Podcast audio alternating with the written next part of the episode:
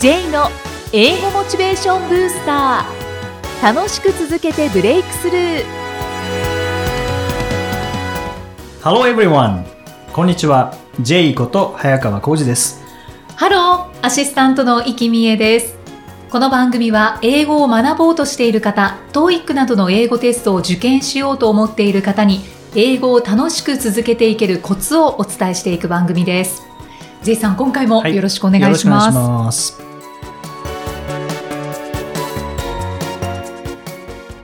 さあ、今回のテーマは何でしょうか？はい。今回は映画を活用した英語学習法。はい、はい。興味あります。はい。ゆきさん映画って結構ご覧になりますか？映画好きですね。あ本当ですか？そうすると映画から入ってもいいと思いますけどね。英語学習の時は。はい。ただ、長いんですよね。映画って1本。2そうですね。時間とかしますからね。はいだから全部使うとなると結構大変ですけども、でも、映画のいいところは、日常の場面がわかるっていうのがいいんですよねう。んうん。例えば、TOEIC とか英検とかだと、映像がないですからね。そうですうね。ん本当に聞けなきゃいけない。で、解けなきゃいけないっていう感じなので、正解不正解になってしまうので、うんなかなかモチベーション続かないですけど、映画って別に問題が出てくるわけでもないですし、はい。興味がある映画であれば、あ、こういう風に使うんだとか、うんあこういう場面で使っていいんだとか、えーサンキューってこういう言い方もあるんだみたいな、いろんな学びがありますからね。確かうに。んまあ、映画はいいですよねうん。はい。で、おすすめは、何回見ても飽きない映画。がおすすめですね。じゃあ自分の好きな映画。好きな映画。はい。はい。ただ、アクション映画とかはあんまり向いてないですけどね。まあ、確かにあんまりなんか会話がないイメージそうなんですよね。叫んでるとか、ピストル撃ってるとかう、んうん逃げてるとか、そうですね。そういう場面が多いので、あんまりやりとりないですけども、まあファミリー映画みたいな感じのものとか、あとは会話が多いものとか、はい。あとビジネスで英語を使いたいという方は、そのオフィスの場面が多い映画なんかは向いてますよね。あうあ、んじゃあ、ザ・ウォールとかですかね。あそうですね。はい。金融関係でしたっけ？うんう。うんん。あとは、やっぱり映画のいいところは自然な英語に触れられるっていうのが、もう一番いいですよね。そうですようね。んあとは、英語の勉強してると、勉強っていうイメージなので、うん覚えなきゃっていう感じになりますけども、映画だと勉強っていうイメージよりも日常っていうイメージになるので、うんどうしても英語嫌いだなとえーいう人で、でも英語やんなきゃいけないっていう場合は、まあ、2時間全部学習に使うとそれはそれで大変なので、はい。最初の5分とかっていうのを見ながら少し聞けるものが増えてくると、うんまあモチベーションも上がりますし、英語って実際に普通に使われてるものなんだなっていうふうに分かるとうん少し、あの取り組みやすくなると思うんですよね。うんうんうん楽しみながら勉強できそうですね。そうですね。うんあとはもう日常、本当に日常会話、こういうふうに使うんだとか、あとリズムですよね。リズム。英語得意のリズムっていうのがあるので、そこが教材とまた違うんですよね。教材だったら聞けるけど、映画になると普通には聞けなくなるとかいうのがあるので、まあその辺を、まあ上級者の方は楽しんでいただいたり、あとは言い方ですよね。うんうんあ、こういう言い方できるんだっていうのは、その場面に合った言い方、必ず映画ではされているはずなので、うんまあそこら辺で単純に日本語訳して覚えるのではなくて、その場面を通して正しい言い方を覚えるっていうこともできますからねう。んうんうんそうですよね。うん映画は、じゃあかなり活用できますね。できますね。うんジェイさんも実際されてましたか？僕もそうですね。僕はジム・キャリーが好きだったので、はい。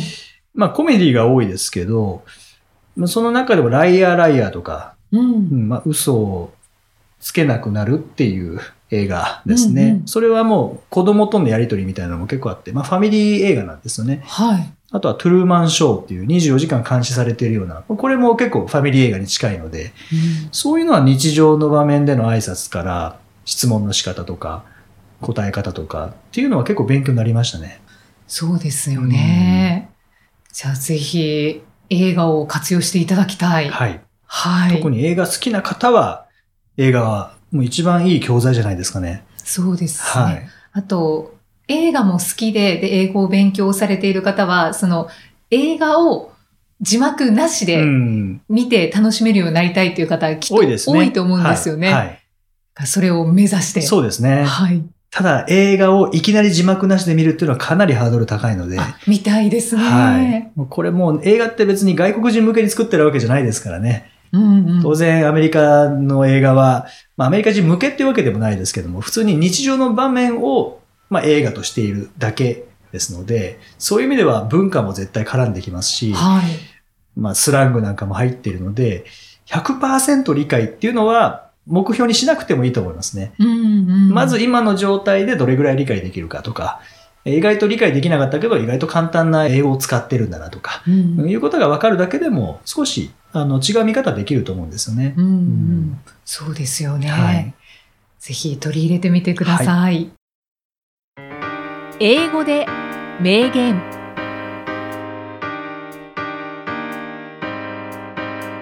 続いては毎日配信している J さんの単語メール、ボキャブラリーブースターから著名人の名言を英語でご紹介いただきます。J さん、今回の名言は？はい。えー今回は、キャロル・ネルソン。まあキャロル・ネルソンという人の言葉です。はい。Christmas is a time when you get homesick, even when you're home. Christmas is a time when you get homesick, even when you're home.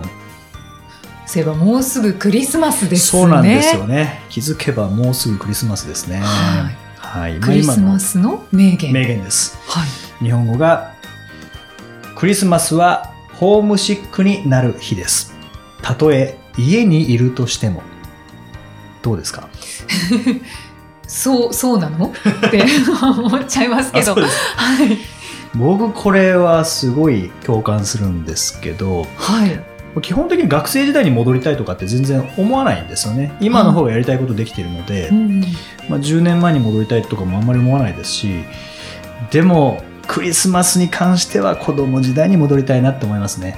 そうですか。なんかあの家にいてちっちゃいクリスマスツリー出してケーキ食べながらなんかテレビ見ていた小学校時代楽しかったなっていう。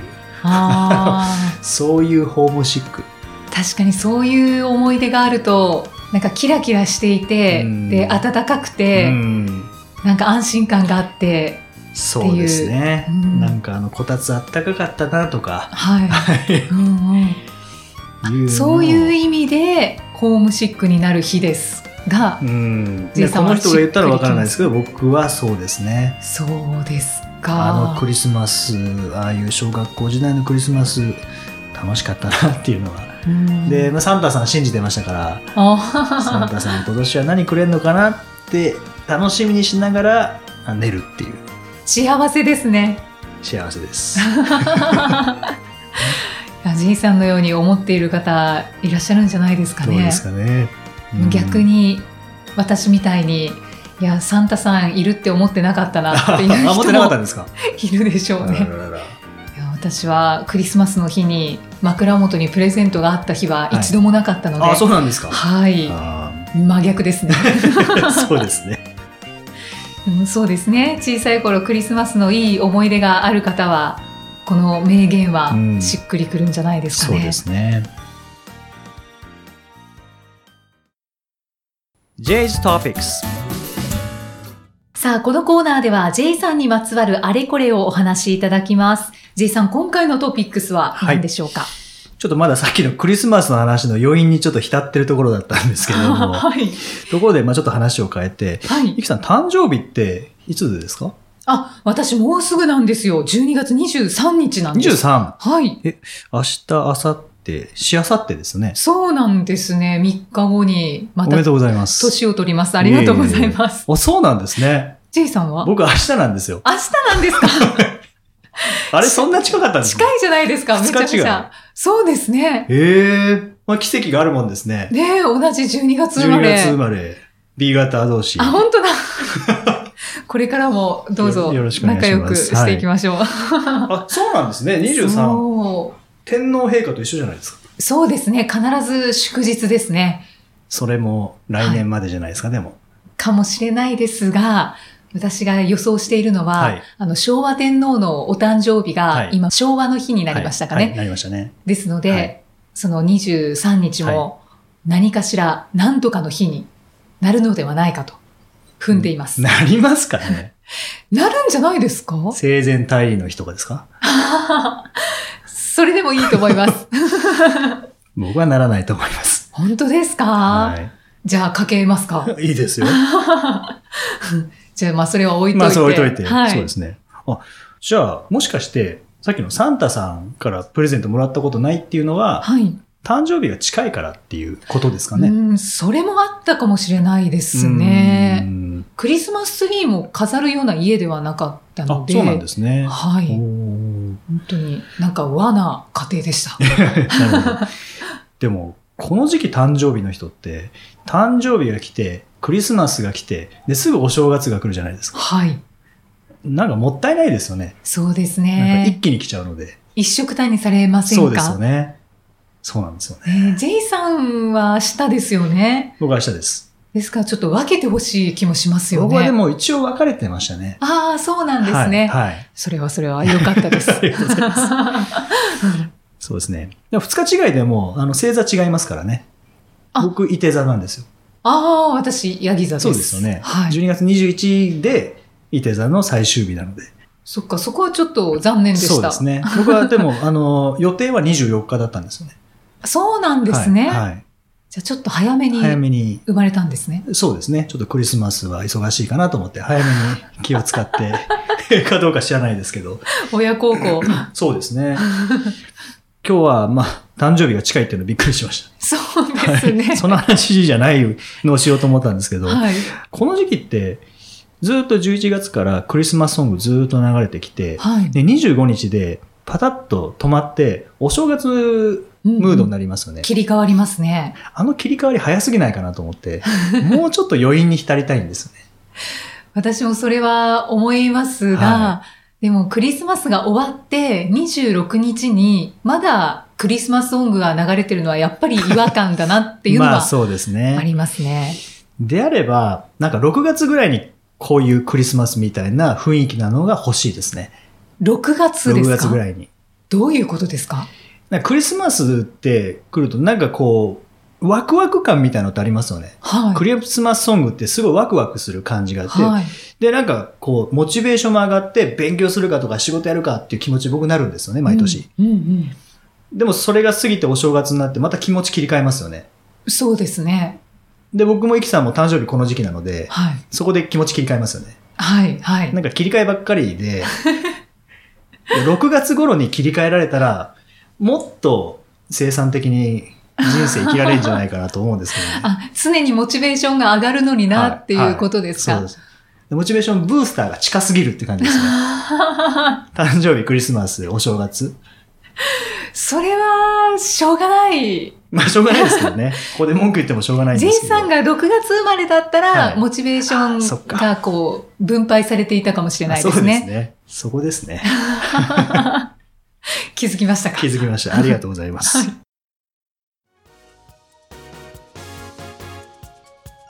第36回お送りしてまいりました。さあ、前回ははい J さんに、えー好きな作家さんはい教えていただきましたけれども、今回はテーマが映画を活用した英語勉強法はいですので、はい好きな映画をお聞きしてもいいですか？好きな映画。そうです。さっきのジム・キャリーのライアー・ライアーとか、トゥルーマン・ショーっていうのも好きですけど、僕は勉強に使った映画は、トム・ハンクスとメグ・ライアンの You Got Mail ですね。一番良かったですか？それが。うん、まあインターネット駆け出しだったっていうところと、あと、ファミリーものとか恋愛ものは結構英語優しめのものを使ってくれるんですよね。うんうん。なので、それはすごく聞きやすかったっていうのはありますね。ほう、うんこれ参考になりますね。そうですね。で、この前久々に夕方メール見たんですけど。あの、技術の進歩の速さにびっくりしましたね。まだダイヤルアップですからね。キーガラガラとかって言いながら繋いで、はい時代を感じますね。時代感じ、まだ20年経ってないですよね。20年ぐらいかな。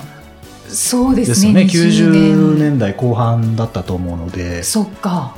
そうですね。そんなに経ってないですうんそね。れが今はもう普通に無線 LAN とかですからね。本当ですね。やっぱり iPhone とか、はいスマホの登場が大きかったですね。そうですね。うんだから2000年代に生まれた人が夕方メール見ても、あんまり、あの、なんていうんですかね、メールのやり取りのはい。新鮮さってないでしょうね。そうですね。何これって感じでしょうね。なんか文通みたいに見えるんじゃないですかね。なんかそうですよね。で、まあクリスマスの時期であれば多分ホームアローンとかはい、多分はい。テレビで流れると思いますけどね。うんあれも今だったら別にスマホでお父さんお母さんのやり取りできますからね。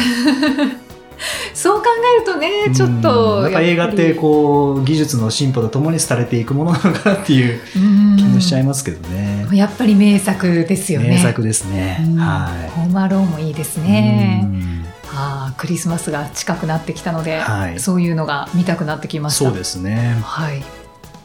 さあ、今日はなんかクリスマスのお話結構多かったですけれそども、うですね。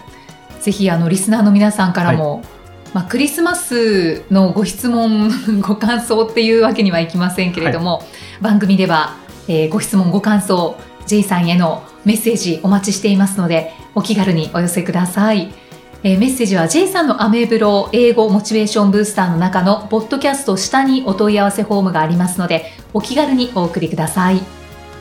では J さん。Okay, thank you for listening. See you next week.